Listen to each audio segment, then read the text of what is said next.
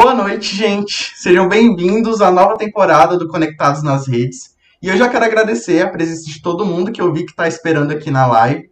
E eu já peço para vocês também já se inscreverem, caso ainda não sejam inscritos aqui no canal, porque essa temporada está repleta de novidades e eu acho que vai ser muito interessante para todo mundo aqui.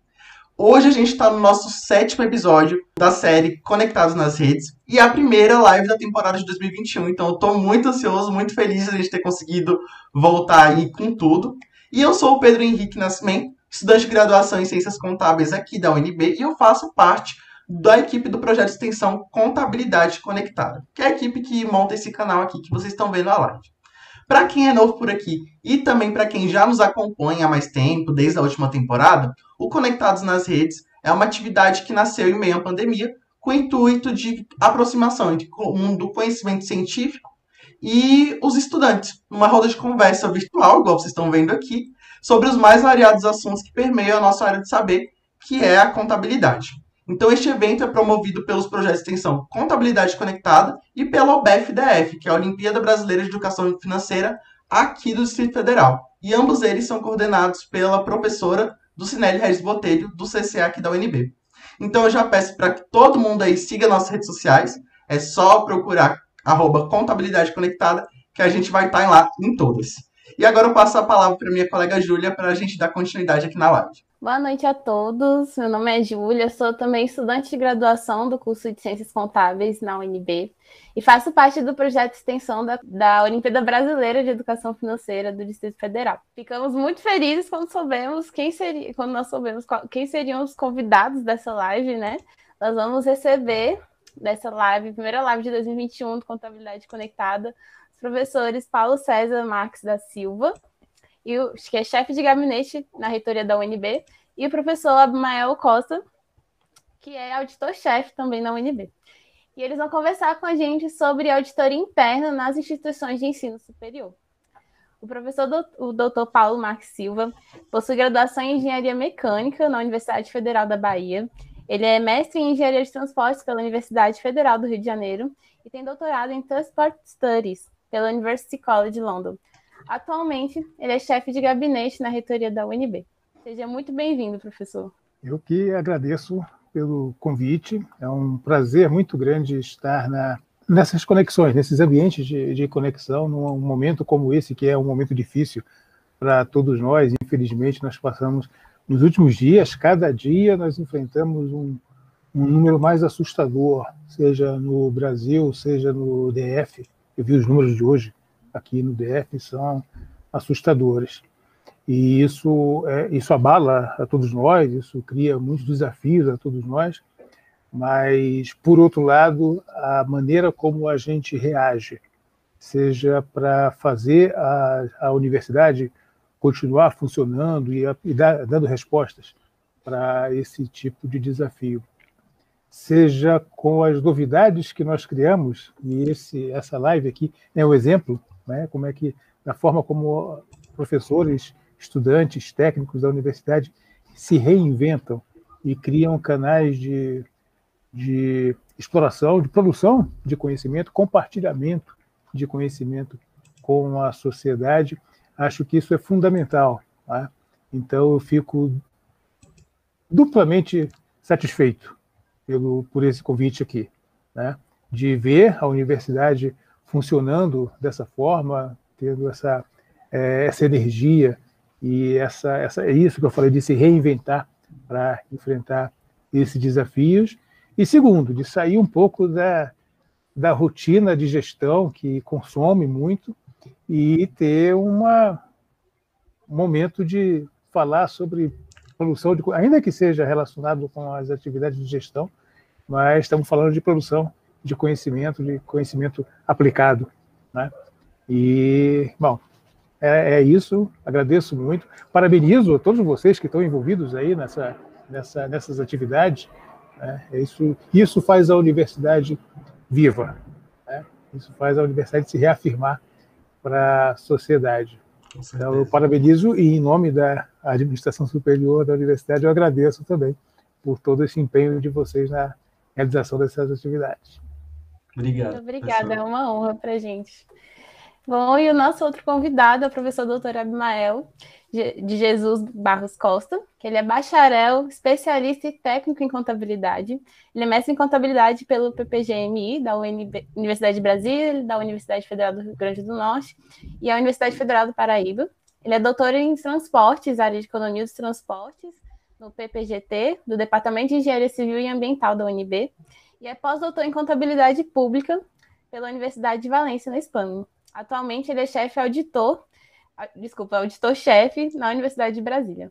Olá, Júlia, olá, Pedro, boa noite para vocês. Boa noite a todos e a todas. Que prazer, o prazer é meu. Quando fui convidado pela professora do Cinelli, é, logo confirmei o convite e fiquei muito empolgado com a oportunidade de demonstrar de que forma que essa atividade de extensão pode é, dialogar com a sociedade, né? De que forma a Universidade de Brasília é, dialoga com o mercado. Então, essa atividade de extensão é, nos permite isso. Na fala do professor Paulo, ficou é claro como a Universidade de Brasília vem é, ampliando né, suas estratégias de comunicação, como os professores, os técnicos, os alunos, é, vem superando esse momento difícil que todos nós estamos passando, um momento singular, e, e assim é, a universidade continua é, é, conduzindo seus processos de ensino, pesquisa e extensão, e aqui é mais um exemplo disso, né?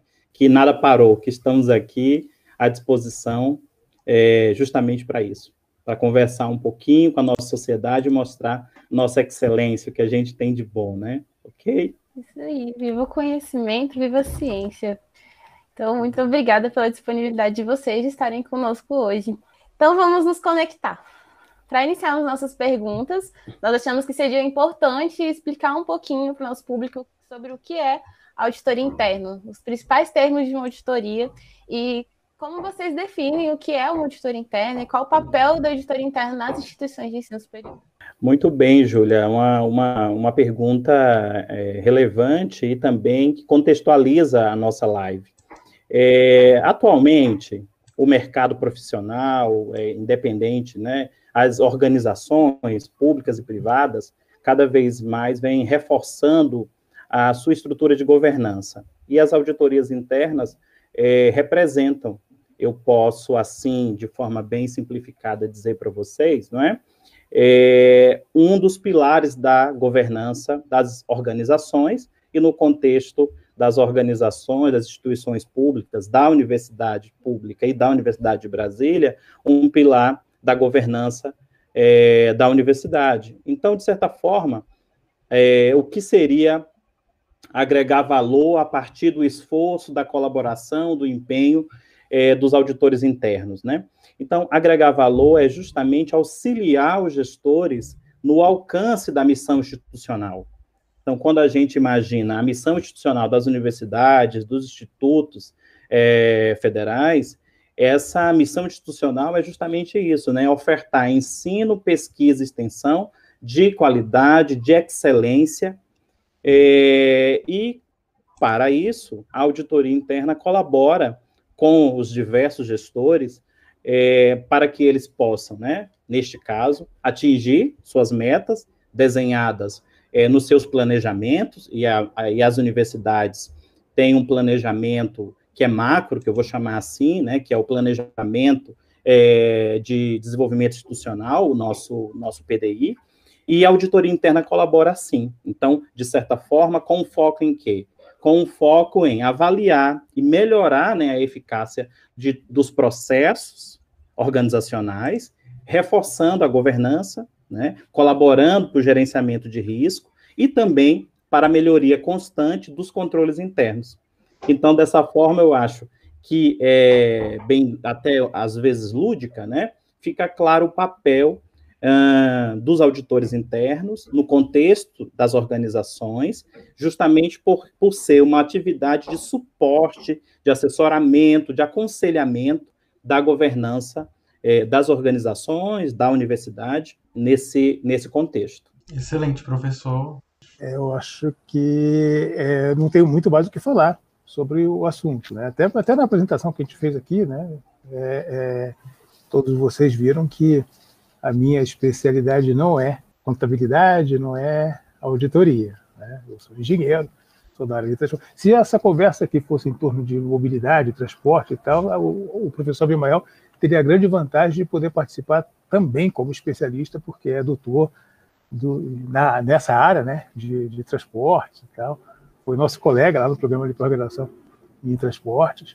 Então, ele tem uma, uma grande vantagem, digamos assim, para fazer essa conversa. Eu estou aqui numa posição muito mais de, digamos assim, de cliente dos serviços de auditoria do que na condição de um especialista. Mas, nessa condição mesmo de, de estar na gestão da universidade, é importante fazer esse registro, né, que a, a, o trabalho de auditoria, para nós, é essencialmente uma consultoria que nos garante fazer os trabalhos de gestão com excelência e com segurança. Né? A presença, a, a vida da auditoria interna da Universidade de Brasília, a vida dela é proteger a instituição, proteger os gestores. Né? Então, essa, é assim que a gente encara a, a, o papel da auditoria. É, Para nós é uma parceria importantíssima, porque é uma coisa que, que, que, que, possivelmente a gente vai conversar ao longo aqui dessa, dessa, desse papo que a gente tem aqui, mas é, e, e eu acho que é bom que a gente converse sobre isso, porque na vida profissional que vocês vão enfrentar, vocês possivelmente vão passar por esse por esse, eu não vou chamar de constrangimento, mas é uma, uma visão, e lá vem esse povo da auditoria de novo, para olhar o que é que eu estou fazendo, para ver se eu estou fazendo certo, para dizer que não é assim que faz. Né? Então, isso acontece muito, a gente sabe que acontece muito nos ambientes profissionais, de modo geral, nos, não só nos órgãos públicos. Né? Então, trabalhos de auditoria ou relacionados com isso acabam tendo um estigma muito forte. É, e nós, da, da administração da universidade, fazemos questão de quebrar, trabalhar para quebrar esse estigma e entender que o trabalho de auditoria é um trabalho de parceria, de proteção, é uma garantia de que a gente tem pessoas especializadas no assunto que estão zelando pelo bem-fazer da universidade. Né? Isso é essencial para a gestão, mas também é essencial para as atividades finalísticas da universidade porque a auditoria também observa, também usa o, a análise dos, dos indicadores, etc., de modo a fazer melhor uso dos recursos que nós temos para que os objetivos finalísticos da universidade, o ensino, a pesquisa, a extensão, a inovação, sejam alcançados da forma mais eficaz, mais eficiente possível. Né? Então, esse é o papel que a gente, é assim que a gente enxerga o, o trabalho de, de auditoria e temos muita sorte, né? no caso da Universidade de Brasília, temos muita sorte de termos uma, uma equipe muito dedicada, muito competente e é, coordenada pelo professor Ivael. Né? É o professor da casa, o, professor, pesquisador do assunto, né? não é apenas um, um, profissional da área, é um pesquisador do assunto. Então, é, é, é muito rico para a universidade ter a auditoria constituída dessa forma e fazendo o papel que vem fazendo na, na gestão. Excelente resposta, professor. E eu acho que vai ser muito interessante ter essa dualidade, vendo da, do cliente, como o senhor disse, e também do próprio auditor, como é o caso do professor Abimael. Acho que essa live aqui vai ser excelente. É, eu vi aqui alguns comentários no chat, galera. Continuem comentando, mandando perguntas aí. Eu vi um comentário interessante aqui do Leandro de Brum, que ele fala: as atividades das auditorias internas são essenciais e relevantes para o atingimento dos objetivos das instituições de faculdades estaduais. Ele é, ele é o Leandro, diretor da área de universidade do TCU. Então, temos pessoas aqui bem interessantes na nossa live. E além de outras pessoas mandando um beijo, a Camila, Lucas, Grace, Eliane, um beijo para todo mundo. Muito bem-vindos à nossa live. Se inscrevam aqui no canal e vamos para a nossa próxima pergunta. A gente já contextualizou o que é a auditoria interna, qual que é o objetivo dela, como que ela vai ter o papel dela nas instituições de ensino superior. Eu queria perguntar para vocês, professores, é como que a gente sabe que uma auditoria interna é eficaz? Eu vi que o professor Abimael falou um pouco disso E aproveitando nessa, nesse primeiro momento de contextualização, eu queria saber o que, que deve ser levado em consideração para avaliar a qualidade de uma auditoria interna e se existe algum parâmetro específico para isso. Olha, Pedro, é, é um tema importante de da gente discutir, porque como o professor Paulo é, comentou, as auditorias internas, nesse apoio a, aos gestores, no apoio à alta administração, é, de certa forma, conseguem facilmente, inclusive até, né, é, esclarecer dúvidas, é, dependendo do contexto também, se manifestar a respeito de alguma mudança é, regulatória que venha impactar a, a, universidade. Então, o nosso papel, como o professor disse, de consultoria, que é uma nova vertente, inclusive, quando a gente compara é, o modelo, eu posso dizer assim, tradicional de auditoria interna e o novo modelo de auditoria interna, considerando a adoção de boas práticas internacionais que agora o Brasil vem adotando, e essas boas práticas, é, de certa forma, vêm sendo pensadas há um certo tempo, inclusive com o apoio do Tribunal de Contas da União, que aqui eu quero é, ressaltar, que foi fundamental para que toda a lógica é, conceitual, se a gente puder pensar assim, né, todo o arcabouço conceitual a respeito é, das auditorias governamentais pudessem ser colocado, colocado em discussão, e isso foi, foi feito, e, e em 2017, a Controladoria Geral da União é, atualizou a, o modelo de auditoria governamental para o Executivo Federal, né, porque, como, como a gente está falando de uma auditoria interna vale a pena, inclusive, a gente falar um pouquinho sobre controle da administração pública, né?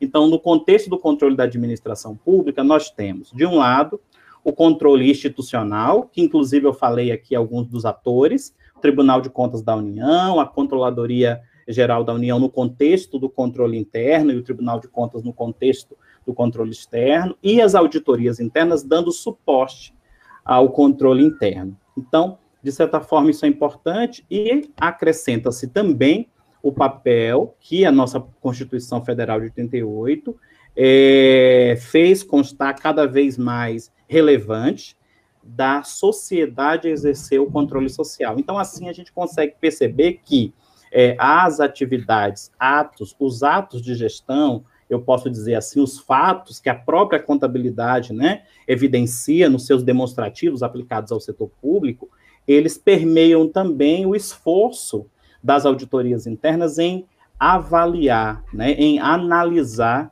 é, o dia a dia da gestão. E é, como bem o professor Paulo falou, né, sempre com o olhar de é, apoiando os gestores no alcance dos objetivos estratégicos, no alcance uh, das metas né, de ensino, pesquisa e extensão, que é o foco é, da Universidade de Brasília. Tá? Então, assim, claro, sem sombra de dúvida, até mesmo para poder é, responder a sua pergunta, quando você fala assim, temos parâmetros para avaliar a qualidade das auditorias internas?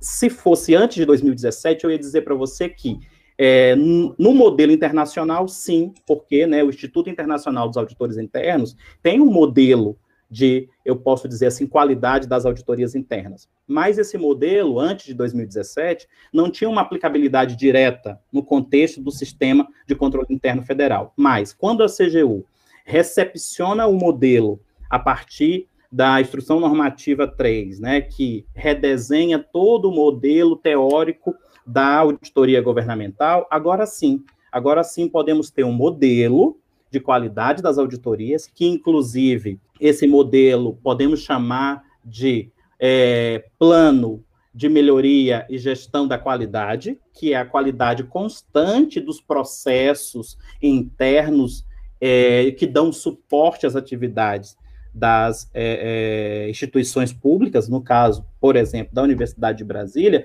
que são traduzidos em serviços ofertados pela auditoria interna. Então, por isso que agora a gente começa a é, falar em focos de atuação. É, por exemplo, a auditoria da Universidade de Brasília, justamente agora, em abril, é, vai celebrar 35 anos agregando valor à Universidade de Brasília. Então, o que temos hoje, a partir do novo arcabouço técnico é, é eu posso dizer assim, né, uh, colocado à disposição das auditorias internas por intermédio da Controladoria Geral da União, temos uma grande revolução é, na forma de enxergar a atuação da auditoria interna. Vamos pensar em focos. Foco forte no monitoramento e na consultoria, um foco forte na execução de auditorias e um foco também em avaliação dos controles internos e riscos. É assim que eu resumo, a, a, de certa forma, a nossa atuação. Né? Então, como gerar valor às instituições, né? como as auditorias internas estão gerando valor?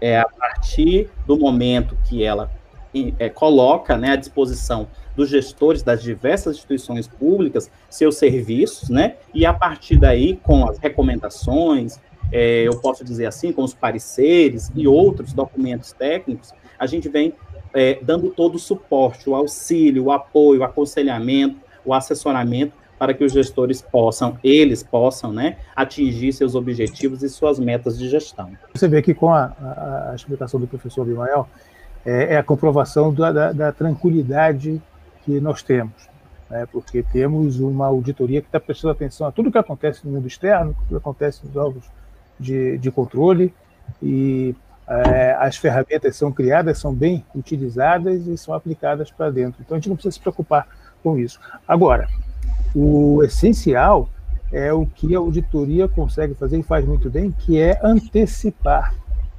né? identificar onde é que estão fragilidade, eventuais fragilidades, riscos na, na gestão. Ela se antecipa a isso com essas ferramentas que fazem um belíssimo diagnóstico e traz isso, traz essa, essa, esse mapa, esse mapeamento para os administradores, para os gestores. Né? Então, nós somos alimentados constantemente. Né? É, é, é um trabalho em, em tempo real, contínuo, em tempo real. Nós somos alimentados constantemente com essas informações acerca do, do desempenho e do, da conformidade né, com as normas do, na nossa atividade, no nosso, no nosso fazer diário. Né. Isso, isso é a atividade mais nobre. Eu, eu, eu, eu venho há muito tempo, né, sou engenheiro mecânico, trabalhei no, no meu início da minha vida profissional com a atividade de manutenção, manutenção industrial. E a gente tem aquela história, na, é um dito conhecido na, nessa área, é, de que a manutenção é muito boa quando ninguém lembra dela. né? Aí tá tudo funcionando muito bem se a gente, quando o profissional da manutenção pede algum recurso para alguma coisa e tal, sempre está gastando muito, sempre, sempre tem um pouco isso. Aí, quando alguma coisa não vai bem, aí a, a importância aparece. Mas, fora disso, é aquele trabalho que as pessoas não estão vendo, às vezes não estão valorizando. Mas é esse trabalho que faz a, a atividade industrial, no caso, funcionar. A auditoria, a gente pode fazer um pouco esse paralelo. Né? A eficácia dela está quando ela não é percebida por quem está fora. Né? Significa a gestão está indo bem, está indo segura, e esse trabalho de monitoramento está sendo feito a contento para assegurar que isso seja seja feito com às vezes com essa com essa descrição. Né? Mas a gente está vendo o que está acontecendo e a gente valoriza muito. Sua resposta foi excelente, professor. Essa assimilação dos dois de duas áreas diferentes que têm uma relação entre si de certa forma e acho que isso daí resumiu bastante o que a gente queria aqui. Obrigado, professores. Antes da próxima pergunta, quero passar um recado aqui para o professor Abimael, é, do professor Anailson Gomes, dos professores, né? Ele tá mandando mensagem, falando, tá saudando a todos, que ele é da UFRN, Universidade Federal do Rio Grande do Norte, e a, profe... e a Maria José, que é uma telespectadora nossa super especial, que está em todas as lives, participa dos comentários de todos os vídeos, é uma super parceira nossa do, já do, projeto. Do, do projeto. Muito obrigado, Maria.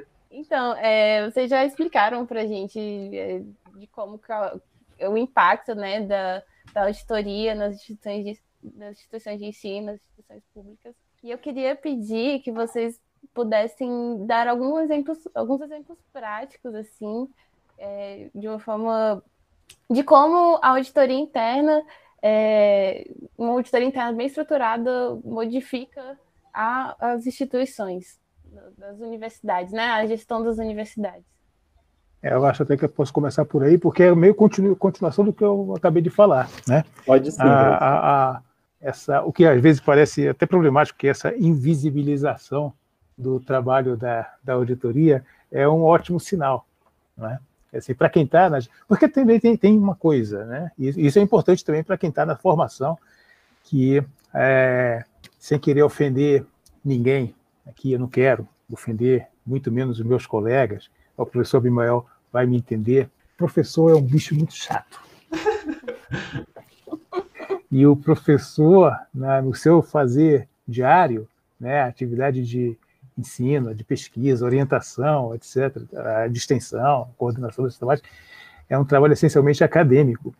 E ele não gosta, nenhum de nós gosta, de se submeter a procedimentos administrativos, porque a gente fica com essa ideia de que isso tolhe a criatividade, limita a liberdade de cátedra, o que não deixa de ser de ter um fundo de verdade, né? O, o, a produção de conhecimento ela é muito dinâmica e precisa ser muito livre, né?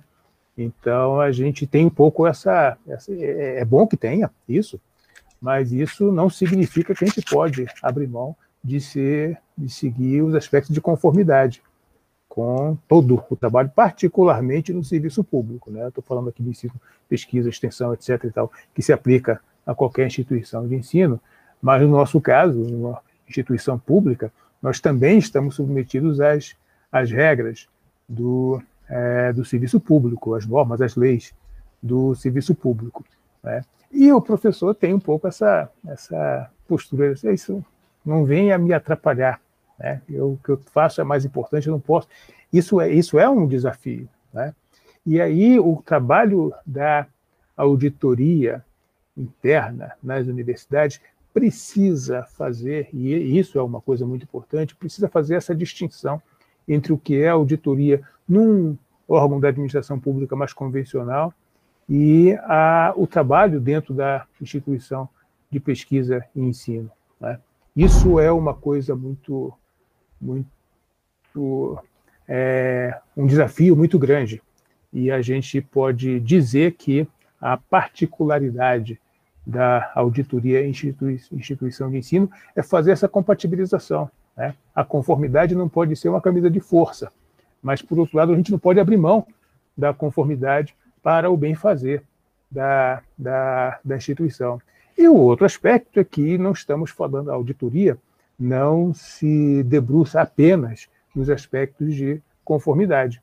Né? Também é o bem fazer, também é o zelar pelas melhores práticas. Né? E isso é essencial para a gestão, né? sem dúvida nenhuma, é essencial para a gestão, mas isso se aplica também nas atividades de sala de aula, de laboratório, etc. E tal, que muitas vezes os nossos, os nossos colegas, eu, na condição de professor, posso não, não visualizar, não vislumbrar essa, essa importância. Né? Eu acho que eu, eu sou um especialista naquela área de conhecimento. E nós fazemos, nós somos concursados para vir para o serviço público para fazer atividade de ensino, pesquisa e tal. Nós não passamos por um crivo que outros órgãos públicos passam de é, estudar para fazer o concurso e tal, estudar a legislação do direito administrativo. A gente não, não, é, não, não passa por isso. Né? A nossa, a, o nosso recrutamento para as atividades finalísticas da universidade não passa por isso. Mas isso acaba sendo cobrado de nós, com a atividade é, acadêmica, essencialmente acadêmica, e muito mais, de forma muito mais acentuada, quando nós somos é, guindados, né, somos levados às atividades de gestão. E é, não precisa estar na administração superior da universidade, pode ser na coordenação de um laboratório, que é uma atividade acadêmica. Né? Mas ali, na gestão de material, gestão de pessoas, etc. E tal, tudo isso tem as boas práticas que a, a auditoria observa, a auditoria analisa, avalia e faz as sugestões, traz esse aporte da, das boas práticas também para as atividades finalísticas da universidade. Né? Então, acho que é, eu, eu resumiria assim o, o, papel. Agora vamos ouvir a, área técnica aqui. Pois é, professor. É, Júlia e Pedro, eu acho que podemos exemplificar. Olha, no ano de 2020, o Tribunal de Contas da União implementou é, um novo sistema de comunicação com os diversos órgãos da administração pública que se chama Conecta TCU. Esse é um exemplo, né?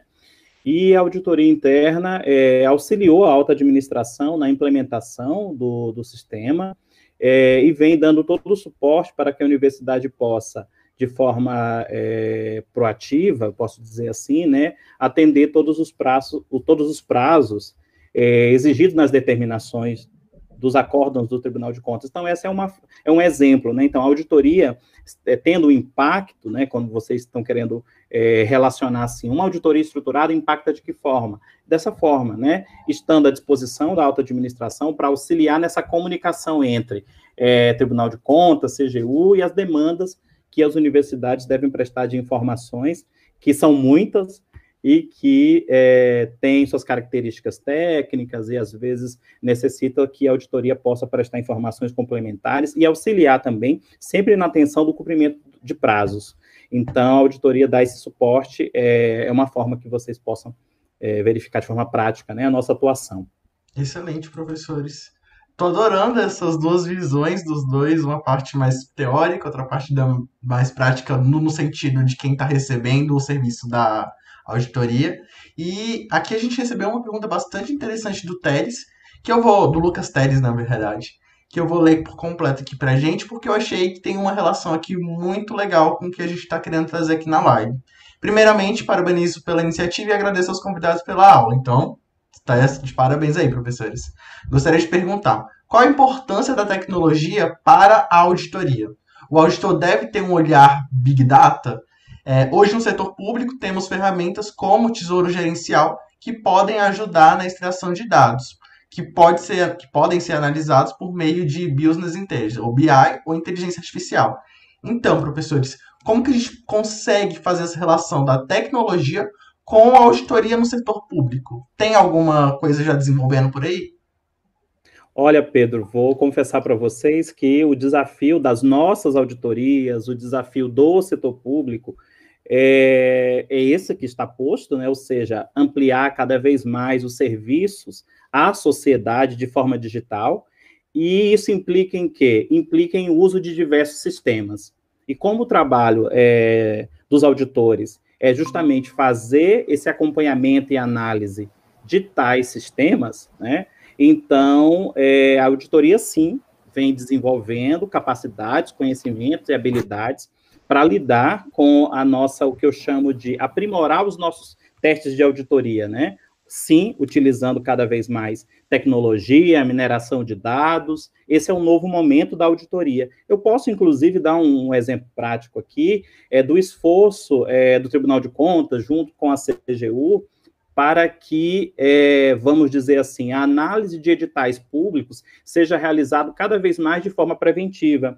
Então, é, a CGU, com parceria com o Tribunal de Contas, desenvolveu um, um grande robô, né, que é, se chama Alice, e que ele avalia a cada momento que as licitações públicas são divulgadas no Diário Oficial, esse robô faz de forma automática a validação dos pontos de controle, de acordo com os arcabouços teóricos, né, da lei de licitações, por exemplo, e sinalizam como pontos de atenção, é, caso haja algum ponto a ser, é, neste caso aí, ser esclarecido por conta das instituições. Então, a auditoria interna recebe é, do robô, vamos dizer assim, é, a necessidade de manifestação em algum ponto, e a partir daí, dependendo do, da situação, a gente, de forma preventiva, né, pode agir melhorando é, aquela licitação e, e colocando ela novamente à disposição da sociedade para validação, para análise e que né, a consequência é a contratação de bens e serviços né, por intermédio da licitação pública. É um exemplo que eu quero colocar aqui. Eu acho que alinha tanto a lógica do desafio de cada vez mais as auditorias é, devem né, se desenvolver uhum. na ótica da tecnologia, como prático, como que hoje isso já está impactando, já está impactando o nosso dia a dia e a gente vem lidando de forma, é, eu posso dizer assim, cada vez mais se superando para atender essas novas demandas por tecnologia. Excelente, professor. Esse é o passo. Essa na, na, na, minha ponta de atuação aqui, eu só eu aprendo muito. Só recebe, né, né professor? É, isso, eu vejo resultados. Mas esse, esse caminho que é percorrido e as ferramentas que são utilizadas e tal, é, tá, estão fora do meu domínio. Bom, é, enquanto a gestão de riscos. Então, hoje a auditoria interna quer dizer, sempre teve né, um papel importante na avaliação de desempenho e gestão de riscos nas instituições de ensino superior e através dos juízes de controle né, internos. Queria saber é, quais são os riscos, queria que vocês falassem um pouco para a gente quais são os riscos considerados mais importantes é, na, nas instituições de ensino superior qual que é o nível de importância que os gestores públicos conferem aos resultados da auditoria nesse momento de tomada de decisão. Vou começar essa aqui também, porque aí depois o, o, o professor Abimael pode falar um pouco mais sobre é, como é que essa atividade é desenvolvida. Para nós, a, a, a, vou, vou, vou, voltar ao que eu falei há pouco, né? O trabalho da, da, da equipe acadêmica, o trabalho acadêmico, não está nem olhando para esses aspectos. Né? Agora, olha muito para os, os resultados acadêmicos, né? como é que é o curso, o programa de pós-graduação, como é que está sendo avaliado, etc. E, tal. É, e, e, aí é, é uma, uma parte da, da, gestão acadêmica buscar essas adequações e tal, e em geral nós somos muito atentos às regras que vão mudando, aos critérios como vão mudando e tal, e a gente vai tentando fazer essas adaptações para responder bem, para produzir bons resultados mas a gente não faz esse mesmo acompanhamento em termos das normas administrativas. Né? Nós, como professores, não fazemos isso, não temos é, a mesma curiosidade, ou mesmo, não vou dizer que não temos o cuidado, mas é porque não faz parte do universo, do dia a dia do, do professor pesquisador, é, ficar atento a, a, essas normas, e não só, eu não estou falando somente de conformidade, mas eu estou falando de critérios de avaliação de avaliação do ponto de vista da administração. Então, aí, aí de novo, é que vem o papel da auditoria, que está fazendo esse. A auditoria está atenta aos dois aspectos, aos dois lados, né? tanto ao sistema de avaliação e indicadores da atividade estritamente acadêmica, como do ponto de vista da é, gestão administrativa. Né? Então, a auditoria está sempre atenta a tudo isso e faz aquilo que eu falei um pouquinho atrás, né, de trabalho de antecipação, né, de nos alertar para os riscos a que a gente pode estar sujeito quando não presta atenção ao que ao que está o que está acontecendo no mundo lá fora, né, fora dali do nosso laboratório, da nossa sala de aula e tal. Então, é, é, essencialmente isso. Né? Os riscos, existem, eu diria que os, os riscos, os maiores riscos, para nós aí misturando a, a, a, atividade acadêmica estrito senso e a gestão administrativa, os, os riscos maiores são a desatualização em termos da mudança das normativas? Que é um ambiente muito dinâmico. A gente tem que, teria que ficar prestar muita atenção a tudo que aparece a cada dia em termos de normas novas, sejam decretos leis, né, que é a, a consulta, a garimpagem no diário oficial, mas também as, as é, os critérios de avaliação, de análise que são feitos nos órgãos de, de, de, de é, gestão acadêmica, de avaliação acadêmica. Né? A gente tem essa. É, sofre um delay né? Até chegar ao nosso trabalho ali, demora um pouco. E a auditoria faz isso, está né? Tá sempre atenta a tudo isso, buscando traduzir o que é essa, esse, esse mundo lá fora, que está fazendo essa avaliação, traduz em recomendações de boas práticas, em alertas para a administração. Onde é que a gente precisa prestar atenção, o que é que a gente precisa fazer, que ajustes nós precisamos fazer para desempenhar bem o nosso trabalho. Agora o professor Ismael vai traduzir essas expectativas que a gente tem no, na atuação do dia a dia lá na auditoria. Né, Ismael? Pois é, professor Paulo. É, Júlia, falando de, de, gestão de risco, eu gostaria de chamar a atenção para uma coisa, que é o seguinte: o mundo corporativo, há um certo tempo, percebeu que é, aperfeiçoar os mecanismos de gestão de risco colaboram para o alcance de resultados. Acho que com esse enfoque, é, que agora o setor público também é, absorve, né, que é a necessidade da melhoria dos seus processos, observando riscos inerentes aos processos, aos macroprocessos, então, é, também percebemos a evolução e a melhoria de tais processos na administração pública.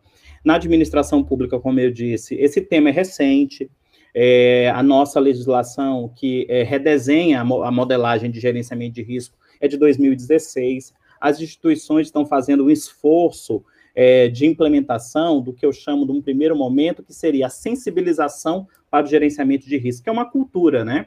Então, da mesma forma que é, temos que observar as mudanças culturais dentro das organizações, imaginem vocês implementar uma super ferramenta que é o gerenciamento de risco, sendo que é, a administração pública não está sensível ao tema, né? De que forma que o gerenciamento de risco vai colaborar com o meu alcance de metas. E assim que é, a gente consegue perceber que esses passos de melhoria da governança a partir uh, de documentos é, chaves estratégicos, como, por exemplo, as, as políticas de gerenciamento de risco. Então, a Universidade de Brasília, recentemente, aprovou a política de gerenciamento de risco. Então, o que, é uma política de gerenciamento de risco? É uma forma de dialogar com todos os gestores da universidade para que eles possam perceber a melhoria dos seus processos a partir né, do cuidado e do olhar para a prevenção, porque a nossa, a nossa ideia é, se possível, né, que o gestor ele possa perceber que esse risco de não atingimento, quer seja de uma meta, de um indicador de, de ensino, ou de pesquisa, ou de extensão, né, é, eu posso dizer assim, tenham é, é, não possa ser não possa ser alcançado, né? Então, quando a gente consegue perceber no planejamento em nível micro, né, em cada uma das instâncias da universidade, daquelas caixinhas, né, da estrutura organizacional. E quando a gente consegue perceber tais riscos, melhora o nosso planejamento, melhora a nossa ação, e é isso que a universidade vem fazendo. É, colocou à disposição o que eu chamo de uma visão estratégica para o gerenciamento de risco, e agora todas as unidades estão fazendo a revisão dos seus processos, dos seus controles internos, com esse olhar, como bem o professor Paulo falou, tá? Perfeito, professores. Eu vi uma, uma coisa que eu acho que eu ah, posso. Pode falar, um professor. Pedro, uma coisa que eu acho que, que, que, é interessante, é, eu já falei aqui que às vezes a gente tem um pouco essa.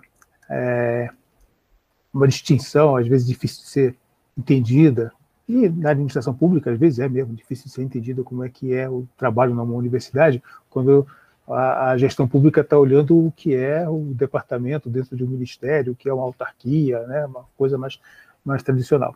Uma coisa que eu acho que dá, mais, dá muito trabalho, mas é muito positivo, né, na, na, na, muito positiva nas universidades, é a maneira como nós fazemos. É, é, é, uma, é uma, um requisito legal, está na Lei de Diretrizes e Bases da Educação Brasileira, mas é também própria do, da essência das universidades, que é a gestão democrática pelos órgãos colegiados. É? E isso significa isso que o professor Bibael falou, né? Quando a gente faz a, a, instância que faz a gestão de riscos, então a gente constitui lá um comitê que vai tratar disso. Isso é, é, é decidido, é definido no âmbito do comitê do, do conselho de administração. O conselho, diferente de uma do conselho de administrativo de uma de uma de uma empresa ou de uma uma empresa pública ou privada, etc. E tal, o conselho de administração da universidade ele é composto principalmente pelos diretores das unidades acadêmicas.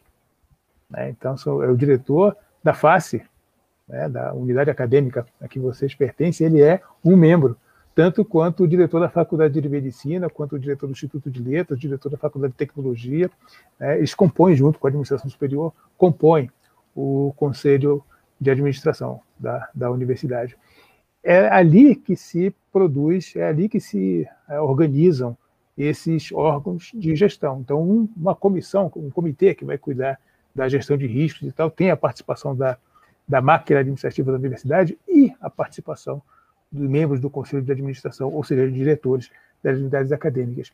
Isso cria uma, uma simbiose, cria uma troca de experiências que leva para o ambiente acadêmico as necessidades da atividade administrativa e vice-versa. Essas atividades de administração, que em outros lugares são essencialmente, entre muitas aspas aqui, porque eu não quero dar nenhuma conotação pejorativa, mas que é uma atividade burocrática, do fazer burocrático, no sentido de, de birro, né? É, a gente precisa, então, ter essa participação do, dos profissionais que atuam na, essencialmente na atividade acadêmica para mostrar que a universidade é um bicho diferente, não é um departamento de um ministério, é uma coisa diferente, tem as suas próprias dinâmicas, tem as suas próprias necessidades. Então, é, é essa, essa maneira de gerir o, a universidade de forma colegiada com os órgãos de gestão, e, e, a gente valoriza muito, né? nós na Universidade de Brasília, nessas nessa gestão, é, especialmente, mas é, do, é da universidade, nós primamos muito por isso. Né? A gente sabe que existem colegas que pensam diferente, que a universidade, a gente pode entregar a gestão administrativa da universidade para uma gestão também, entre aspas, profissional. Né? Tem, contrata um gestor para fazer isso e eu fico trabalhando na atividade acadêmica. Nós não achamos isso, nós prezamos muito essa gestão democrática, participativa, colegiada, que de construção coletiva é, nos proporciona essa troca de, de impressões e isso enriquece o, o, o trabalho de, de, todo mundo. Isso que eu queria acrescentar aqui na fala do professor Abimael. Obrigado, Pedro. Excelente, professor. Gente, aqui a gente recebeu uma pergunta que eu achei bem interessante do professor Nailson Gomes. Ele é da UFRN. E a pergunta dele eu acho que é bastante para o professor Paulo. A chefia de gabinete contribui com a auditoria interna quando uma unidade da UNB apresenta dificuldades em responder uma recomendação de auditoria? Uma pergunta bem prática, achei bem interessante. Sim, eu, eu, eu, eu talvez a, a, chefia de gabinete seja o, interlocutor privilegiado aí com o professor Abimael, porque eu já, eu já procurei o professor Mael de férias ali para, professor, ajuda nisso aqui, etc. e tal. É, a gente se, se além da, da, da, da, como eu falei, né, a gente se conheceu dentro do ambiente acadêmico, né? Mas além de tudo isso, a gente tem da parte da, da, da, do gabinete da reitora, a gente tem procura ter uma interlocução muito, interlocução muito forte com os órgãos auxiliares complementares e a, com a, a, a auditoria interna não é exceção, muito pelo contrário, né? é, é, uma, é uma, uma relação muito intensa. Né? Tanto quando a gente pede é, orientações, quando a gente sugere, a gente demanda mesmo, né? dá uma olhada nisso aqui, ver se está de acordo. A gente vai... Tem pouco tempo mesmo que eu, eu cheguei a encaminhar o professor Bimael aí, uma demanda que vinha de um dos decanatos, né? tem uma área que está não tem muita certeza se é a melhor maneira de funcionar, pode ajudar aqui, vamos ouvir a auditoria interna. A auditoria interna vai fazer essa análise, vai fazer essa avaliação e fazer as recomendações, né? Que é, é o que a gente quer para fazer, para fazer bem feito. Né? Então, a resposta é sim. Nós temos uma, uma interação muito forte, muito rica, e acho que isso é muito produtivo para a instituição, sem dúvida nenhuma, para esta administração, para essa gestão da universidade. É, é muito rico, sim, é muito muito proveitosa essa relação. Acho que isso agrega para a instituição como um todo, né? Acho que isso fica como uma cultura é, institucional, espero que fique, mesmo quando não sejamos mais nós, os gestores da universidade, eu espero que fique como uma cultura da universidade. E acho que é isso que eu falei, né, da, da, de, da gente saber o que é que cada um está fazendo e tal. Assim, a, a, equipe da auditoria também estar mais próxima da, das atividades finalísticas da universidade e tal, isso eu acho que ajuda muito também. Então, sim. a resposta é sim, fazemos muito isso. Pedro, Aí. gostaria de, de, dizer que sim, e agradecer a pergunta do professor Nailson, meu colega é, da UFRN, e, e, como o professor Paulo disse, né, o esforço que a auditoria interna é, vem fazendo no contexto de se colocar à disposição dos gestores da universidade, eu acho que ficou bem clara na fala do professor Paulo César, né?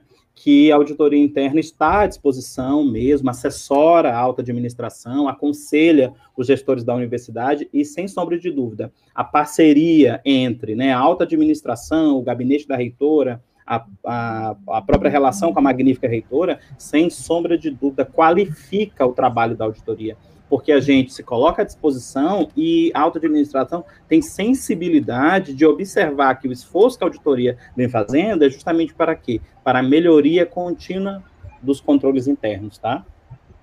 Excelente. Então, espero que o professor Nailson esteja aí com sua resposta correta aí e que isso daí sirva para ele aí na UFRN, talvez, né? Essa troca de interação aí seja relevante para ele o professor Nelson também é auditor lá, né? Ele é auditor geral da UFRN.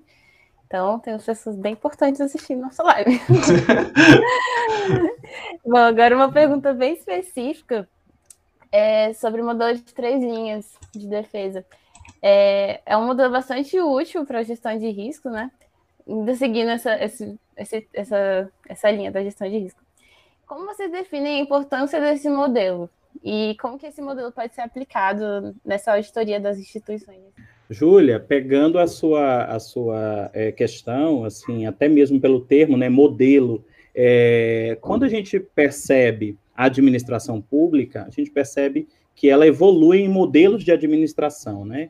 Então, discutir é, o gerenciamento de risco e dialogar com o modelo de três linhas é a gente pensar quase como se fosse assim, é, instâncias especializadas, vamos pensar assim, né? A primeira linha, a primeira linha, os gestores, aqueles que têm a, as metas à sua disposição, né, e têm a garra de, de buscar atingir suas metas, é, implementam processos contínuos operacionais, né? Então a gente imagina de que compras, é, de um lado a gente pode pensar atividades de extensão como esta, né, ensino, pesquisa, então os gestores é, são donos do processo. E, o, e dentro de cada processo é, estão os riscos, certo? Então, quando eu penso na primeira linha, é justamente a gente olhar e dar o suporte para os gestores, porque tem, é, detém os processos e as metas e, e o, o, desafio de atingi-las, né?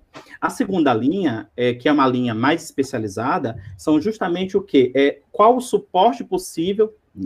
Para esses gestores durante essa busca do atingimento de metas. Então, a gente pode olhar aqui para o planejamento estratégico, para o acompanhamento e monitoramento deste planejamento estratégico, a gente pode olhar também, inclusive, para o, o, próprio modelo de gerenciamento de risco, ou, né, a, como já foi dito aqui, a política de risco da universidade. Do outro lado, a gente pode olhar também, como ainda segunda linha, é, o aperfeiçoamento da, da, do grupo ali, que a gente poderia chamar de quê, né? De um grande programa de integridade. Então, a gente olha para a ouvidoria e o papel qualificado, a gente olha para o comitê de ética. Então, essa segunda linha são, eu posso dizer assim, é, algumas instâncias especializadas à disposição dos gestores, porque o desafio dos gestores é o atingimento das suas metas, que vão colaborar com o atingimento dos objetivos estratégicos de qualquer organização, mas com certeza com foco aqui na Universidade de Brasília, né, no tocante à oferta de ensino, pesquisa é, é, extensão.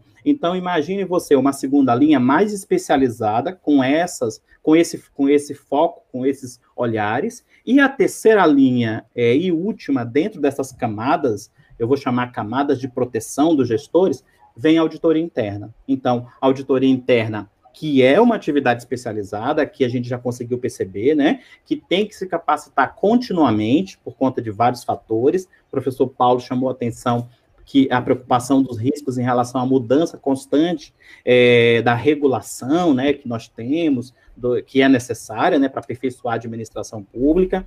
É, e também aqui já foi colocado o desafio da própria tecnologia. Então, a auditoria interna, que é uma atividade especializada, é uma, é uma atividade independente, está ali na lógica da terceira linha de defesa, com o seu papel, com o seu olhar, é, colocando à disposição e fazendo a sua avaliação eu posso dizer assim, do suporte que vem sendo dado aos gestores, né, para que eles possam aí sim atingir suas metas e é, de forma mais estratégicos, objetivos estratégicos. Tudo bem?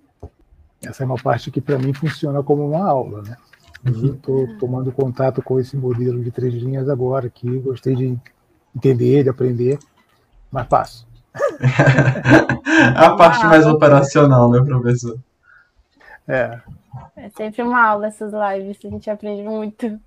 É, o professor Anailson, ele também mandou um recado aqui. Parabéns ao UNB, bom esse relacionamento gestão e auditoria interna. Na UFRN, os gestores têm um bom relacionamento com a auditoria interna e estamos alinhados com a chefe de gabinete do reitor. Então, acho que a UNB e a UFRN estão bastante parecidas nesse sentido. Isso é muito bom. Continuando nossas perguntas aqui. Vamos lá, galera. A auditoria nas instituições de ensino superior ela constitui também um reforço dos fundamentos da accountability, que é exatamente essa questão de prover as informações para a sociedade. E com a prevenção da corrupção, o esforço de manutenção democrática, as melhorias dos controles internos e etc. Para vocês, nos últimos anos, a auditoria nas instituições de ensino superior viabilizou uma melhor impressão da sociedade em relação à legitimidade dos órgãos de gestão? Pedro, é, o que eu posso comentar a respeito disso, tá, até para que fique é, talvez mais fácil de se perceber, né? A colaboração da auditoria interna, né? Essa, eu posso dizer assim, esse esforço que sim é, se relaciona diretamente com, de forma preventiva, orientar os gestores para que é, nenhum erro administrativo, ou pelo menos que se evitem, né, é, erros administrativos, apesar que isso é possível acontecer, né, é, é ser humano, né, com, ele, ele é, às vezes, por algum motivo, pode vir a errar, mas, de certa forma, é possível corrigir erros, né, então, nesse contexto, eu tenho para dizer o seguinte: o que a gente é, tem e, e, vem, e vem percebendo, né? Olha, é, cada vez mais os gestores estão percebendo que, com o apoio da auditoria interna, é, esse apoio vai lhes permitir, entre aspas, errar o mínimo possível. Porque se eles têm uma dúvida, né, dependendo da situação, a auditoria pode auxiliar esclarecendo né, dizendo, olha, é, o que nós temos do arcabouço é de orientação, quer seja no Tribunal de Conta, ou por conta das, da, da, regulação advinda da Controladoria Geral da União, as melhores boas práticas da administração pública. Então, a auditoria é, coloca todo esse arcabouço à disposição dos gestores, que aí tomam a decisão, é, eu posso dizer assim, uma decisão é, qualificada, uma decisão segura, tá? Então, é, essa é a forma para que vocês possam perceber de que forma a gente é, colabora, né, com a, evitando esse tipo de, de questão, ok? Ok. Eu vou fazer uma fala aqui, é, puxando um pouco o, o foco para fora, de novo, sem nenhuma conotação pejorativa, mas é, para fora da bolha da auditoria. Né? É, eu, sem dúvida nenhuma, a resposta é sim sem dúvida nenhuma, o trabalho da, da auditoria interna nas universidades, de modo geral, é, ajudou, tem ajudado e muito a essa, esse resgate, essa preservação, a valorização do, do fazer universitário, da atividade da universidade. Mas acho que é importante a gente destacar que não estamos falando de uma situação qualquer. Né? Nós estamos falando de um momento, um período na história, eu diria dos últimos quatro, cinco anos, mais acentuadamente nos últimos dois anos, em que a instituição, universidade pública, vem sendo alvo de ataques dos mais diversos. É, de forma mais danosa ainda, um ataque por parte daqueles que deviam defender a universidade pública. Né? E esses ataques aparecem na forma de desqualificação da instituição e também com essas acusações, às vezes diretas, às vezes acusações é, veladas, de, um, de má gestão da universidade, de irresponsabilidade na gestão da universidade com os recursos públicos, etc. E, tal. e se a universidade vem ganhando as universidades, eu estou falando a universidade não é só o UNB, né? a universidade pública de modo geral, se ela vem ganhando o respeito da sociedade, isso se deve e muito a esse trabalho profilático que a auditoria interna faz dentro da instituição e, de novo, não é como uma, o trabalho profilático não é no sentido punitivista, muito pelo contrário, é a orientação que dá aos gestores, aos profissionais da universidade e que isso nos permite ter o desempenho, esse caminho que a gente vem assistindo, é, essa via crucis que a gente vem assistindo a universidade percorrer por conta desses ataques que sofre é, na opinião, da, setores da opinião pública, é, nós conseguimos virar o jogo, de certa forma. Né? É só pegar os jornais de hoje, abrir, ver a, a, os telejornais, para ver o quanto que a universidade é valorizada pela contribuição que tem dado no enfrentamento da crise sanitária, na produção de, é, de soluções para o enfrentamento dessa, da crise sanitária e da crise econômica, né? Então, acho que isso é um trabalho muito importante. E a força que a universidade tem hoje para dar essas respostas é muito, mas muito devida a, essa, a esse trabalho, como eu chamei de profilático, esse trabalho de fortalecimento das, do, dos, é, dos canais administrativos, da, da, da, gestão da universidade, gestão que eu estou falando não é só administração superior, né, a gestão mesmo da, da instituição, que os trabalhos de, de é, orientação que a auditoria interna faz nos, der, nos dão essa segurança para aparecer hoje de novo com uma outra imagem perante a opinião pública, com a possibilidade de, de enfrentar os detratores da universidade, como as universidades têm é, conseguido fazer. Né? Então, é, é, eu queria colocar esse elemento assim como um depoimento de quem está é, de quem está vendo o esforço que a, as administrações das universidades têm feito para superar essas dificuldades e o quanto que esse esforço é bem fundamentado por essa segurança que o trabalho da auditoria nos dá. Excelente resposta, professor. 10. SS. SS aqui. Bom, eu acho que é, é, muito importante que nós que estamos dentro da universidade, que nós possamos valorizar ela, né?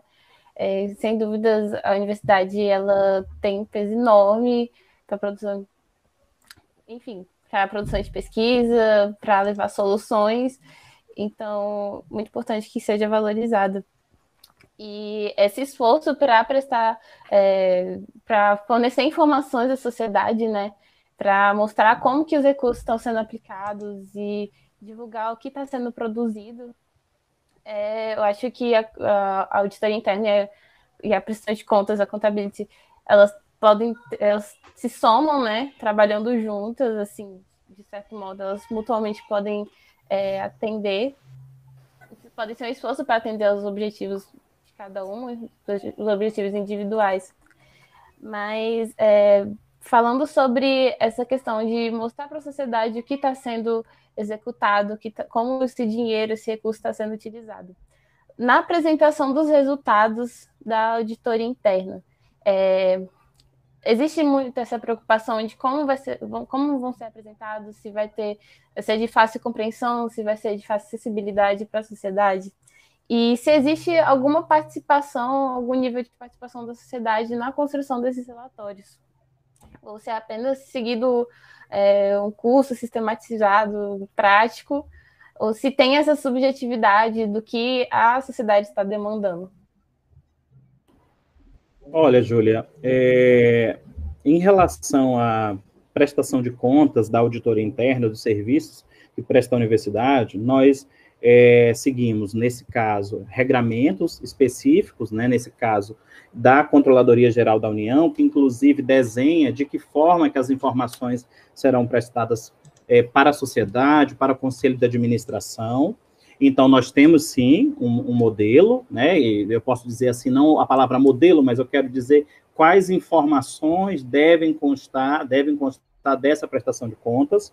Essa prestação de contas acontece a, a cada ano. Inclusive, na Universidade de Brasília, na semana passada, a auditoria interna apresentou ao Conselho de Administração a prestação de contas anual, aonde ali destaca para a sociedade os avanços, destaca para a sociedade os benefícios financeiros advindos do trabalho e do esforço da auditoria interna, bem como os benefícios não financeiros, que são a melhoria constante dos processos é, da Universidade de Brasília. Então, por intermédio do nosso relatório anual de auditoria, que é uma sigla chamada RAINT, essa prestação está disponível à sociedade pública, está no portal da Auditoria Interna da Universidade de Brasília, inclusive lá publicamos nossos é, processos, nossas ações, nosso planejamento é, e diversas outras informações. Então, a Auditoria Interna da Universidade de Brasília, quando é, revisitou o planejamento estratégico da auditoria, fez constar ações de maior visibilidade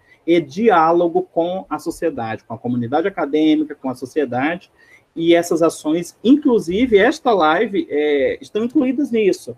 É papel também é, da auditoria interna da universidade vir a público e, e, falar sobre a auditoria da universidade, falar sobre a universidade, né, no esforço de melhoria dos seus controles internos. Então, é, é nesse caminho, sabe, Júlia? É, complementando o que o professor Joel falou, é, e, e, e, fazendo referência ao que eu falei também da chatice que nós representamos, nós professores, costumamos ser chatos, cri-cri, cobrar. É, a gente faz isso com os estudantes em sala de aula e faz com os gestores também, e bater muito. Qualquer coisa que é apresentada, a gente bate muito para ver se fica de pé, né? e exige que seja claro, transparente e tal, que seja bem. Então, isso que o professor Mael falou, né, da, o, o, o relatório em si. Aliás, é uma, uma das, das, é, das oportunidades que essa crise sanitária está gerando é a possibilidade da gente observar o funcionamento dos órgãos colegiados da universidade. O professor Pimael falou que na última reunião do CAD, né, Conselho de Administração da Universidade, houve essa análise, essa apresentação, discussão do relatório. Como nós estamos fazendo todas essas atividades, as reuniões dos conselhos superiores estão sendo, todas as reuniões estão sendo feitas remotamente, mais ou menos como a gente faz aqui, usando plataformas diferentes dessa aqui, mas a gente faz assim também.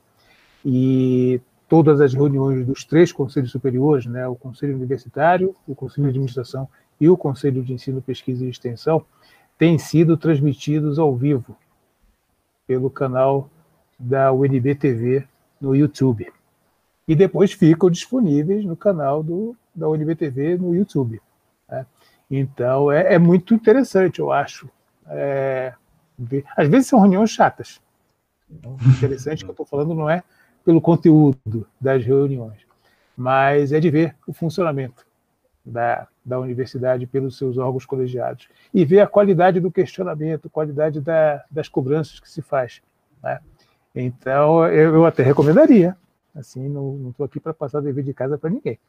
Mas eu recomendaria, um pouco na linha de, de, de responder a essa pergunta, é, olhar o que foi a reunião do CAD, a última reunião do CAD, ver como é que é o, como é que o relatório é apresentado, como é que a discussão acontece entre os conselheiros, verificar não apenas essa é, a cobrança que se faz para a apresentação mesmo, a clareza dessas informações para os conselheiros, que, portanto, é uma prestação de contas internamente, mas falou, e a gente pode constatar, pode verificar se, se é verdade mesmo, assistindo lá a última reunião do CAD.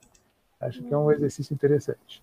Sim, eu acho, eu achei sensacional é, essas reuniões serem abertas quando começaram a transmitir no YouTube. Eu achei muito bacana, porque também dá a opção da gente é, colaborar, né? Assim, a gente pode ir lá deixar o um comentário, eu acho isso muito bacana. E, professor, aproveitando que a gente falou sobre essa questão da crise sanitária, sobre a questão da pandemia que a gente está passando, a gente sabe que o ano passado foi um ano bastante atípico em muitos sentidos para toda a sociedade, no quesito mundial mesmo. E no caso da UNB também não foi diferente. Em 2020, quais foram os principais riscos e barreiras encontrados na execução da auditoria? E quais foram as ações tomadas e que ainda serão tomadas também para contornar essas consequências? Deixa eu começar um pouco sobre isso. Claro. Eu acho, que, eu acho que a gente tem, tem, tem duas ordens de dificuldades, de desafios que nós enfrentamos. É, uma que todos nós enfrentamos, né? E aí não foi de Fidel, e o, o professor Emael fala mais especificamente do trabalho da auditoria, mas eu acho que para o funcionamento da universidade, acho que a, um, uma dificuldade foi própria a privação da presencialidade. Né? O fato de nós termos que termos tido que suspender não apenas as atividades acadêmicas, também as atividades administrativas presenciais, isso faz uma diferença enorme. Né? A, a, nossa forma de trabalhar e, ao mesmo tempo, a nossa forma de é, continuar produzindo né? A gente precisa fazer as adaptações e a universidade não parou, a universidade precisa funcionar, etc. Então, essa, esse esforço de, de é, adaptação para essa nova realidade, que a gente quer que seja passageira, quer que seja o mais passageira possível, mas, por outro lado, a gente sabe que muita coisa do que a gente está vivendo hoje vai ficar. Né? Muita coisa que a gente está tá, tá vivendo hoje vai perdurar por muito tempo. Né? Então, acho que é, é, o esforço também é de, de rever o, as nossas práticas e tal para um futuro que ainda é incerto, mesmo que nós superemos a, a fase mais aguda da crise, mas é, sabemos que ainda tem muita coisa a ser construída, a ser, a ser definida. Então, eu diria que essa não presencialidade é o, o maior dos. Sem dúvida, é o maior dos desafios, né? tanto pela dificuldade do, do trabalho como pela adaptação Sim. que a gente teve que fazer em todas as, as nossas práticas. E aí, a segunda dificuldade, eu diria que aí, de novo, o professor Mael pode falar melhor sobre o que foi a auditoria, o trabalho de auditoria em 2020, é como avaliar tudo isso. Né? Porque são é, é, é uma coisa é a gente se adaptar para fazer tudo isso. Segundo é, dentro da, da, do trabalho da auditoria, ela própria ter que se adaptar para fazer tudo isso e fazer a avaliação de quem está trabalhando nessas circunstâncias, de quem está produzindo nessas circunstâncias. Né? Então, eu, eu diria que essa, essa a, a dificuldade que, que a, a instituição toda teve ela pode ser multiplicada por dois. A, dificuldade é essa, da, os desafios da presencialidade. E ela acaba sendo multiplicada por dois para, é, para a equipe da auditoria. É, essa é a minha visão, mas aí eu deixo o professor Pimael falar um pouco mais, digamos assim, de dentro, olhar de dentro da, da auditoria. Pedro, é, eu acho que o professor Paulo tocou em questões centrais, né, para a gente compreender, assim, como a pandemia está é, permitindo que a gente possa repensar nossos processos. Então, é, a atividade de auditoria clássica, né, como uma, uma técnica, ela tem diversos, eu posso dizer, diversas formas de serem realizadas, né? Mas algumas dependem de testes de auditoria, por exemplo, em loco, né?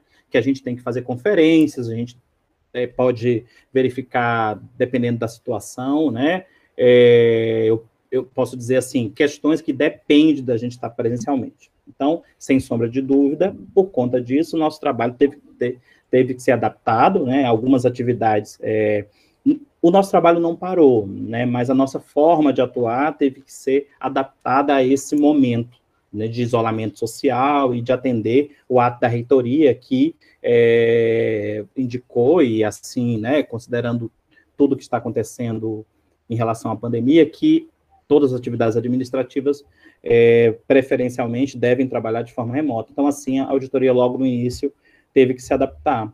É, do nosso planejamento anual, conseguimos, mesmo assim, atingir 75% dele, com as adaptações, né, é, em algum momento redesenhando o escopo das auditorias, isso é normal, acontece mesmo se não fosse um período de pandemia, é comum que em um primeiro momento, lá no nosso planejamento inicial, que a gente ainda usa uma sigla aqui chamada de PAINT, né, Plano Anual de Auditoria.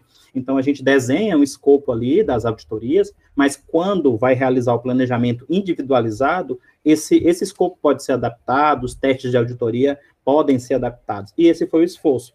É como o professor Paulo disse, nós tivemos que nos adaptar, e aí eu acho que a pergunta é, do contador Lucas Teles, se eu não me engano, ela dialoga bastante com essa necessidade de adaptação. Então, a auditoria teve que, primeiro, utilizar ainda mais tecnologia, uhum. teve, que teve que começar a utilizar é, dentro da Universidade de Brasília acessos remotos que até então a gente não precisava utilizar, porque a gente trabalhava presencialmente, tinha todos os sistemas, é, e, e, claro, com toda a segurança né, desses sistemas à nossa disposição. Sim. Então a gente teve que cada vez mais trabalhar em nuvem, cada vez mais trabalhar a partir de grandes bancos de dados, né? Ter que fazer análise de, de, de, de, assim, de grandes bancos de dados, considerando não somente porque estamos é, em trabalho remoto, não, mas porque assim era necessário fazer, né? E ampliamos ainda mais o nosso é, apoio aos gestores, porque talvez, é, e assim aconteceu, né? É, para o atendimento, hora das demandas do Tribunal de Contas, hora das demandas da Controladoria Geral da União e até mesmo da própria auditoria, a auditoria interna teve que demonstrar que estava à disposição em diversos, que está à disposição em diversos canais, né? Então abrimos diversos canais de é, interlocução com gestores e acredito que sim, eu acho que a pandemia é, é, tem, tem uma questão, a gente vai perceber isso depois, né? Essa necessidade de ampliação de uso de tecnologia, sabe? Então, essa, se a gente puder falar assim, qual foi o processo que mais impactou na auditoria, foi a necessidade da gente repensar usando tecnologia cada vez mais, sabe? É isso. Excelente, professor. De fato, a pandemia, assim, de uma forma ou outra, ela fez que a gente evoluísse em algum sentido, né? Foi um empurrão para uma coisa que já estava acontecendo de certa maneira, mas aí foi intensificado. Bom, e agora, infelizmente, estamos caminhando para o final do nosso live. É, a pergunta que eu quero fazer é sobre a profissão de um auditor na área pública. Nós sabemos que muitos alunos de contabilidade querem seguir a área do setor público, outros querem, muitos alunos também querem seguir a área da auditoria. E eu queria que vocês falassem um pouco sobre como que é a atuação profissional dessas duas áreas juntas e qual a principal dica que você dá para os alunos que querem seguir esse caminho. Olha, Júlia, o que eu posso dizer que, inclusive, em sala de aula eu falo, né, porque aqui na universidade eu continuo com as minhas disciplinas na graduação e uma delas é auditoria governamental, então eu oferto essa capacitação para vocês, e vocês, após isso, com a oportunidade das carreiras, dos concursos públicos na área de auditoria governamental, poderão prestar tais concursos e daqui a pouco serão meus colegas também aqui, né, nesse contexto da auditoria governamental. Olha, o que eu posso dizer é o seguinte, que isso, isso é uma característica da nossa Universidade de Brasília, né? Permitir que os nossos alunos possam fazer é, diversas disciplinas em diversos departamentos e que, claro, os temas ligados ao setor público ou né, no contexto do direito administrativo, da economia do setor público, até mesmo dentro do nosso departamento é, de ciências contábeis e atuariais, que nós temos um leque de disciplinas do setor público, governança do setor público, é, custos aplicados ao setor público, a esta disciplina que eu estou ofertando, que é auditoria governamental, temos programação fiscal e financeira, temos disciplinas com foco mais no orçamento público e também disciplinas é, com foco na contabilidade patrimonial. Então, rapidamente vocês perceberam que são temas relevantes, necessários, é, que sempre chamam atenção no, é, no, no, tocante que o aluno tem que se preocupar com competências e habilidades. E essas disciplinas é, permitem que esses alunos tenham essa formação e, sim, sem sombra de dúvida, estão preparando eles para o mercado profissional é, corporativo e também para o setor público. Sabe, é, Júlia? Eu, como eu não sou uma pessoa que pode falar sobre a formação, sobre isso não. Mas eu espero que essa conversa toda aqui tenha mostrado o quanto que a gente valoriza, né? os gestores valorizam esse trabalho de orientação. A gente precisa muito desse suporte, desse apoio. Então, acho que esse, espero que isso tenha é, deixado mais evidente esse, esse papel importante, como a gente valoriza, né, como a gente vê a importância é, do, do, do, trabalho de você, o trabalho que vocês vão ter. Né, acho que, é, que isso é importante. Mas o que eu queria acrescentar é que me parece que esse tipo de trabalho permite uma oportunidade que eu acho que não deve ser desperdiçada, que é o conhecer da, dos outros ramos, né, das outras atividades. É, dentro da universidade tem muito isso, né, o que você estuda acaba que tem a ver com, quando você faz esses estudos, essas análises e tal, tem a ver não apenas com a parte de gestão, mas com a produção de conhecimento nas mais diversas áreas. Né. Então, eu acho que essa oportunidade que vocês têm precisa ser muito valorizada.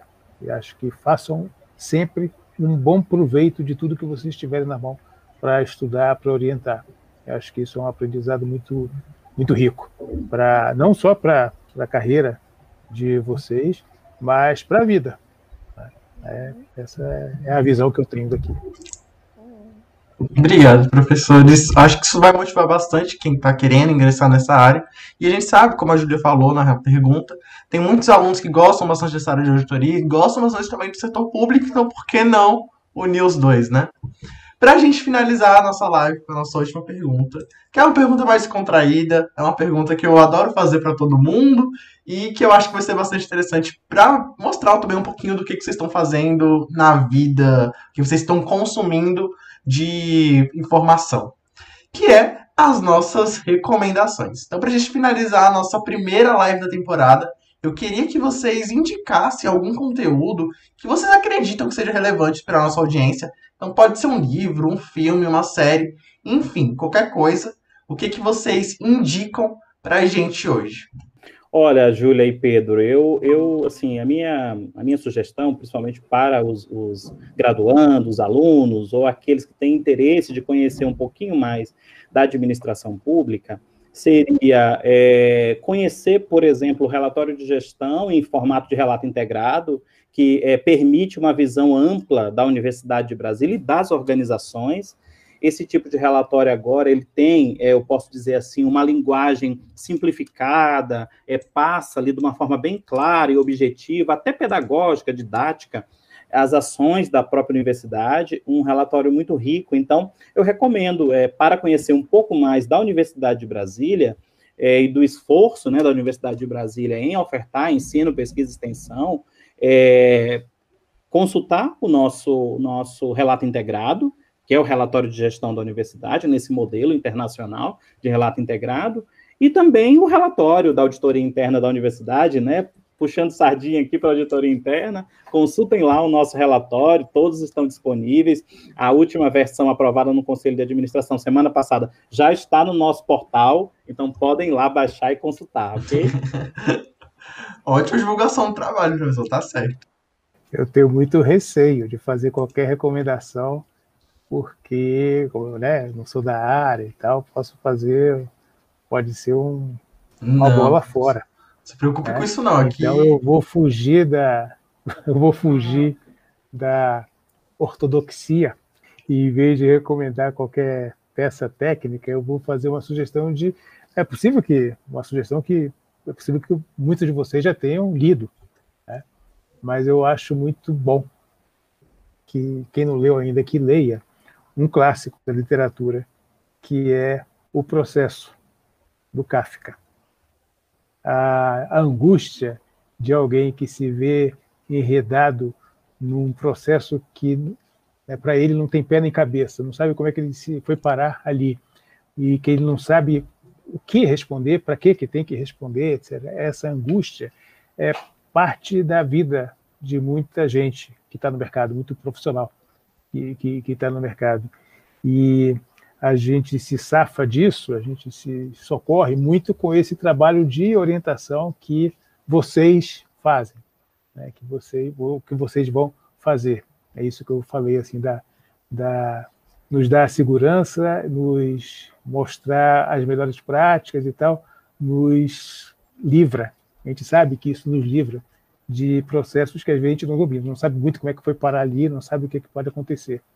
Então fica fica a dica assim da no campo da literatura, não tem não é uma eu falei que é fugir da ortodoxia. Quem não leu ainda, eu sugiro ler o processo. Do, os livros do Kafka são muito bons. Né? É, o processo eu acho particularmente uma uma leitura, eu recomendo como leitura. Excelente, professores. As duas recomendações a gente vai deixar aqui nos comentários para quem eventualmente quiser ler ou entrar no site, inclusive, da auditoria, como o professor falou, o professor Abimael. A gente vai deixar as duas referências, as duas recomendações, todas aqui nos comentários para vocês. Bom, então chegamos ao final da nossa live. Essa live que é um tema tão pertinente, tão importante, é muito é, é uma oportunidade muito boa a gente poder levar é, essa conversa para o público, para pessoa tentar alcançar o máximo de pessoas com esse com toda essa conversa que a gente teve, todo esse conhecimento que vocês trouxeram para a gente. Então, muito obrigada por, pela disponibilidade, por ter aceitado o nosso convite. E muito obrigada a todos vocês que ficaram conosco até agora. Eu agradeço muito, a, a, de novo, o convite, parabenizo de novo todos vocês que estão envolvidos nessa atividade, parabenizo, agradeço e parabenizo a professora Lucinelli pelo, é, por ter tido essa, essa conversa aqui. Muito bom, muito legal.